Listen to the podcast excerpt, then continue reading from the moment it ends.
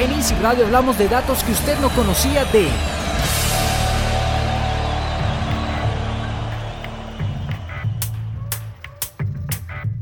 En Easy Radio datos que usted no conocía de Gustavo Adrián Cerati Clark. Gustavo Cerati nació el 11 de agosto del año 1959 a las 6 y 30 de la mañana. Gustavo, niño, era, en principio era precioso, muy bonito físicamente pero aparte de ser muy bonito físicamente, era muy simpático. Era Lillian Clark, madre de Gustavo Cerati. A los nueve años recibió su primera guitarra. Este hombre era zurdo, pero tocaba como diestro. Recuerdo cuando él empezaba con, con la guitarra, este, bueno, se encerraba en el, comedor y cerraba las puertas, ¿no? unas puertas corredizas. Yo escuchaba, no, no, no me dejaba entrar un chico muy, muy especial. Así recordaba Estela Cerati a su hermano Gustavo.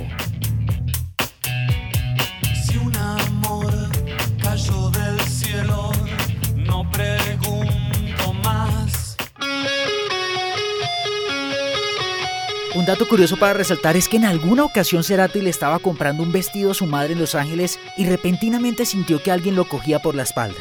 Al darse la vuelta, vio que se trataba de Axel Rose. Sí, el vocalista de Guns N' Roses estaba tratando de huir de un fanático y se escudó en Cerati. Lo más curioso es que Axel jamás supo a quién usó para esconderse. Con el dedo me hizo señal, quédate en silencio. Y estaba escondido atrás mío. Y la situación me quedé quieto. Veo que sale corriendo, ¿no? Y, junto con él se ve que el guardaespaldas, qué sé yo, que iba cambiando. Y lo único que veo venir es una chica con una cara de loca, con un cuaderno. Yo pensé que era una estampida de fans heavy metal y era solamente una loca.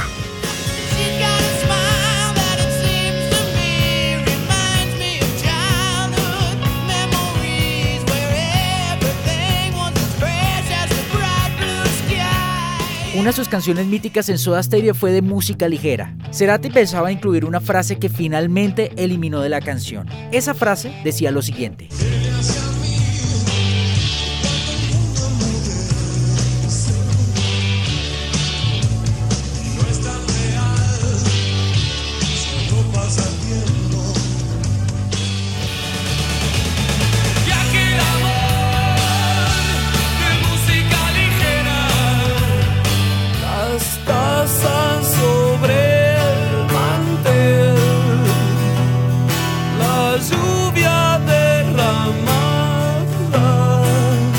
El programa Piloto Móvil 8, los tres integrantes de Soda Stereo actuaron y tocaron Tay para tres. Este es el videoclip que se le conoce a esa canción. Pero ¿de dónde nació la historia de Tay para tres? Lillian Clark cuenta de qué trata esa canción. Mi marido ya tenía una enfermedad muy grave y teníamos el último análisis, en el cual habíamos confiado en alguna mejoría, pero no había. Y que a mí caían algunas lagrimitas, era mi marido, él y yo tomando el té.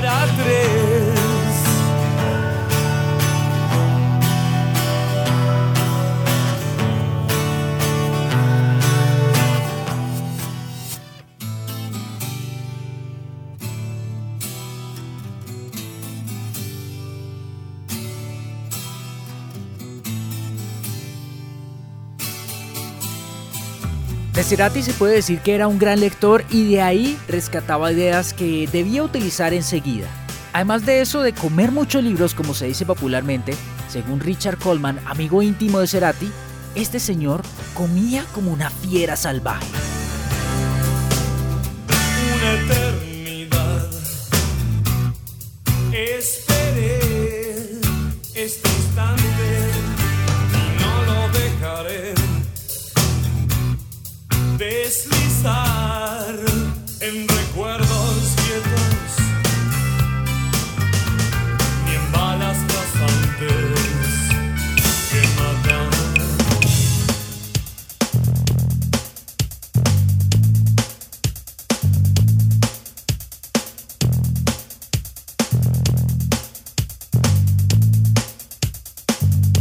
¿Sabía usted que el método de composición de Gustavo Cerati fue siempre la música primero y luego llegaba el momento de acoplar una letra?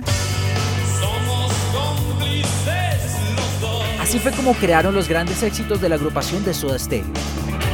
Al menos sé que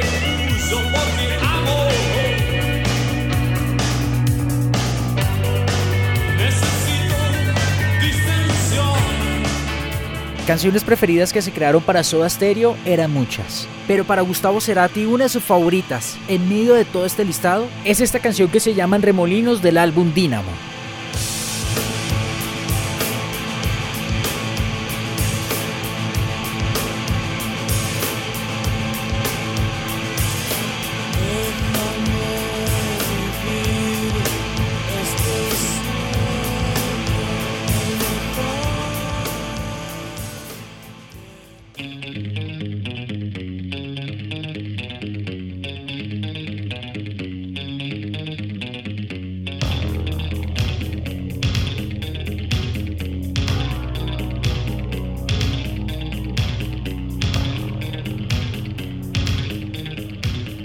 Al ser argentino uno creería que Gustavo Cerati es un aficionado grande al fútbol, pero en el programa argentino La Cueva confesó que no lo era tanto, pero que sí tenía una pasión por un equipo.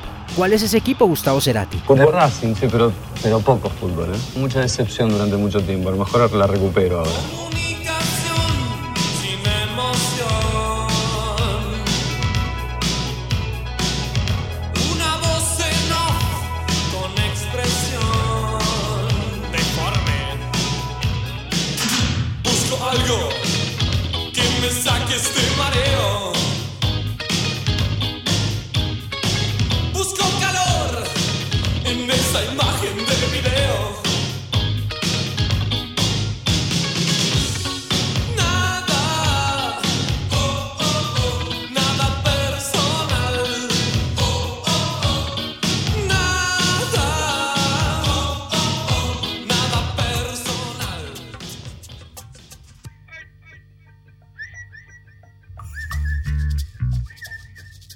Antes de meterse de lleno al mundo del rock, estudió publicidad.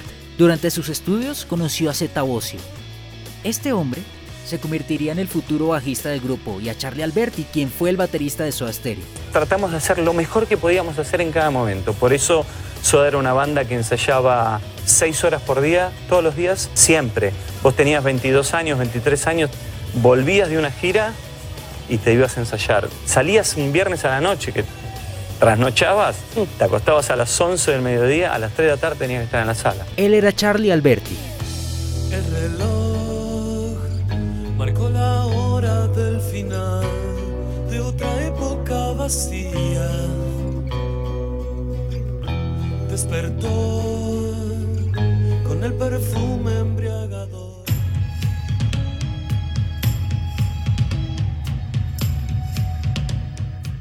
Todos sabemos que la división de Soda Stereo fue algo muy duro. Hay muchos misterios que se tejieron por esta división de esta gran agrupación. Zeta Bosio, el bajista, nos cuenta el motivo por el cual Soda Stereo se disolvió. Gustavo empezó primero a tener muchísimo más poder adquisitivo que nosotros y eso le permitía a él, hacer delirios que nosotros no lo podíamos hacer. Eh, comprarse cantidades de discos increíbles, eh, equipamientos, efectos. Eh, nosotros hacíamos muchísimo sacrificio para poder tener las cosas, este, pero a él le, co- le costaba mucho menos porque recibía muchísimo más dinero. Y empezamos a tener vida distinta. Eso fue lo que nos separó más. Eh, empezó a tener otras, otras amistades. Eso hizo que también dentro del seno del grupo se empezara la cosa a- también a, romper de alguna manera. Así, fue así que, que en Dínamo cuando Gustavo viene a, vivir su etapa aquí en Chile, eh, nos deja a nosotros allá en Argentina prácticamente colgados con un contrato recién firmado y con ganas de hacer un disco. Y él se viene a prácticamente dos años a vivir a Chile. Una decisión que ni siquiera la tomó de golpe. Lo cierto es que un día después de que se separó Soda Stereo aparecieron promotores ofreciendo absurdas sumas de dinero para reunir de nuevo a la banda, a lo que ellos dijeron que no.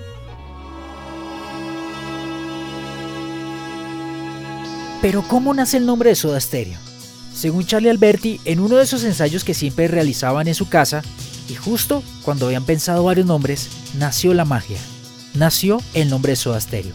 A continuación Alberti nos va a contar cómo fue ese momento. Me acuerdo que un día estábamos viendo, dijimos, bueno, empecemos a combinar nombres. Y nada, y los empezábamos a combinar, no nos gustaba ninguno, y en un momento le digo, bueno, paren, voy al baño, vengo. Cuando vuelvo, Zeta y Gustavo me dicen, mira esta combinación, a ver, Soda Estéreo voy a ser tu mayordomo y vos harás el rol de señora bien. O puedo ser tu boca, la imaginación esta noche.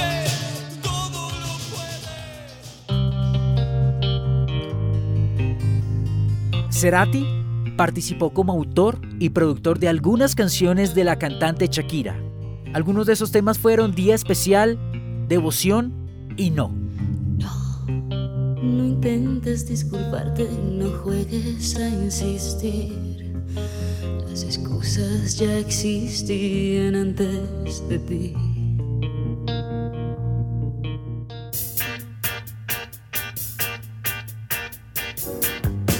Sin lugar a dudas, el éxito de Soda Stereo se debe en parte al gusto de Gustavo Cerati a bandas como The Police. Esta fue una de sus principales influencias musicales. También puso sus ojos sobre el trabajo de Queen, David Bowie y The Cure. El primer disco de Police fue muy importante, porque cuando apareció esa cosa tenía como esa imagen Beatle, bitlera de sonido, con, con esa especie de, de combinación rara de reggae, rock y energía. Y además verlos en vivo fue un despertar.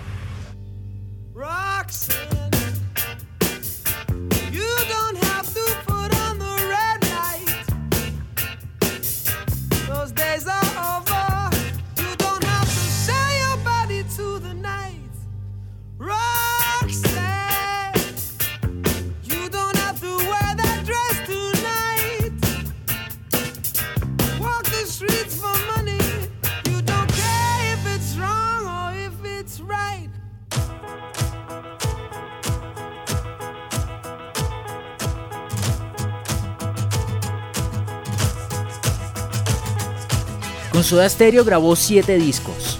Soda Stereo del año 1984, Nada Personal del año 1985, Signos del año 1986, Doble Vida del año 1988, Canción Animal de 1990, Dínamo del año 1992 y el álbum del que se extrae esta canción, Sueño Estéreo del año 1995.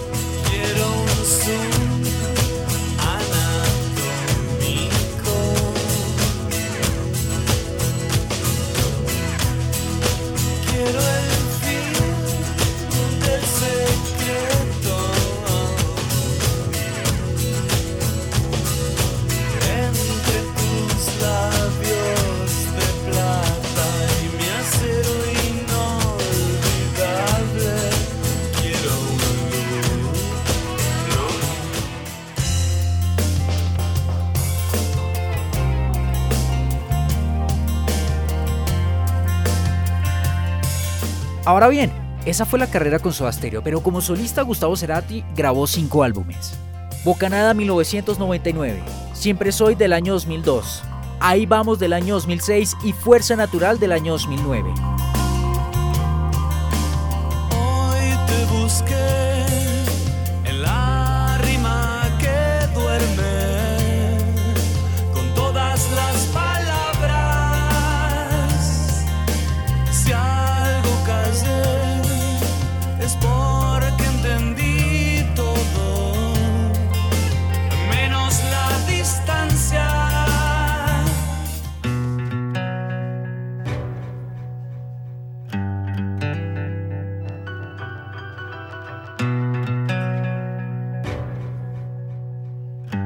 Gustavo Cerati hizo varias colaboraciones.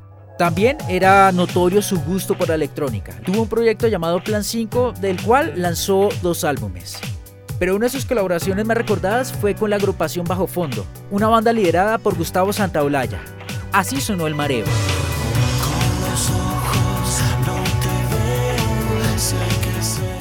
Esta canción en particular, El Mareo, de alguna manera, no sé, siempre sentí que era perfecta para Gustavo. Es un registro eh, bajo el tema, pero le queda así como una voz de, de crooner eh, muy, muy, muy especial. Hacía muchísimo tiempo que, tenía muchas ganas de trabajar con Gustavo y, bajo fondo lo mismo. Todos el, el grupo este, admiramos muchísimo a Gustavo y tiene una, una, una cosa muy especial para nosotros ese tema y obviamente cada vez que lo tocamos siempre de alguna manera él está presente, ¿no? dejarte un adiós. Así son las cosas, amargas por los Dicen que su álbum debut solista del año 1993, Amor Amarillo, lo llamó así por su gusto al color. Algunos dicen también que es en honor a su pareja Cecilia Amenábar y claro, también el primer hijo que estaban esperando en aquel entonces.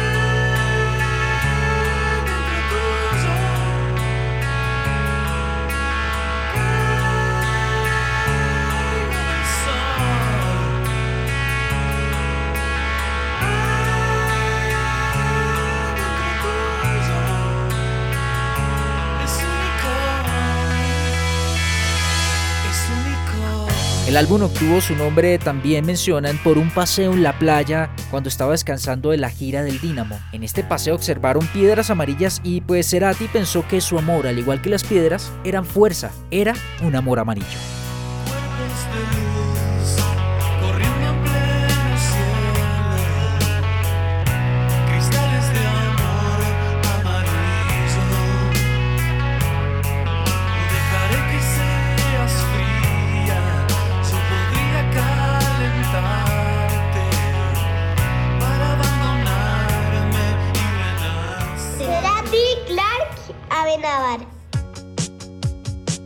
Gustavo Cerati estuvo casado dos veces. Primero con Belén Edwards y luego con Cecilia Amenábar. De su matrimonio con Amenábar nació Lisa y Benito Cerati. Con este último alcanzó a tener colaboraciones musicales. Benito de hecho participó como compositor en las canciones Adiós, Fuerza Natural, Desastre y Rapto. Él nació en una casa donde está llena de instrumentos, pero no quiero forzar tampoco las cosas a que sea un músico, puede llegar a ser otra cosa, ¿no?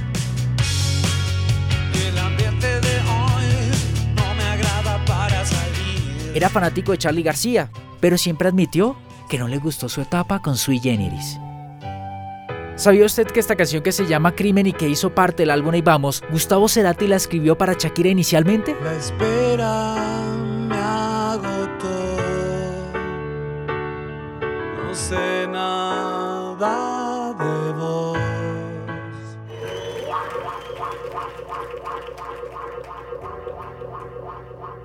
Durante el MTV Unplugged de Soda Stereo, Cerati cantó junto a Andrea Echeverry a Terciopelados.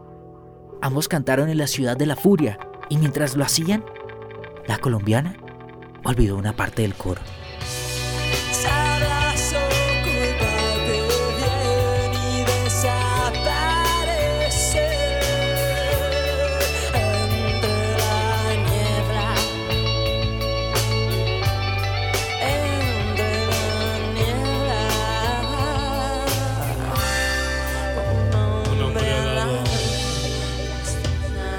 Prefiere esta noche. Sí, se le olvidó un poco la letra, pero esto no impidió que se convirtiera en la mejor versión en vivo de En la ciudad de la furia. Hice muchos solos de La Ciudad de la Furia, pero quizás el que más me guste es el que hacemos cuando, eh, cuando cantamos con Andrea Echeverry.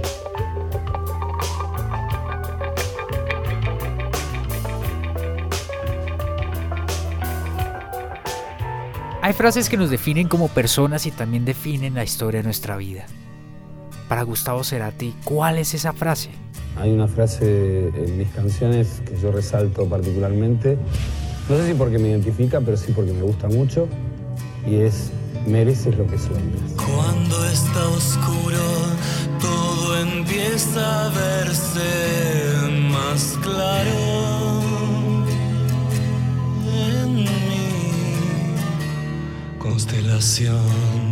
Estos eran datos que usted posiblemente no conocía de Gustavo Cerati.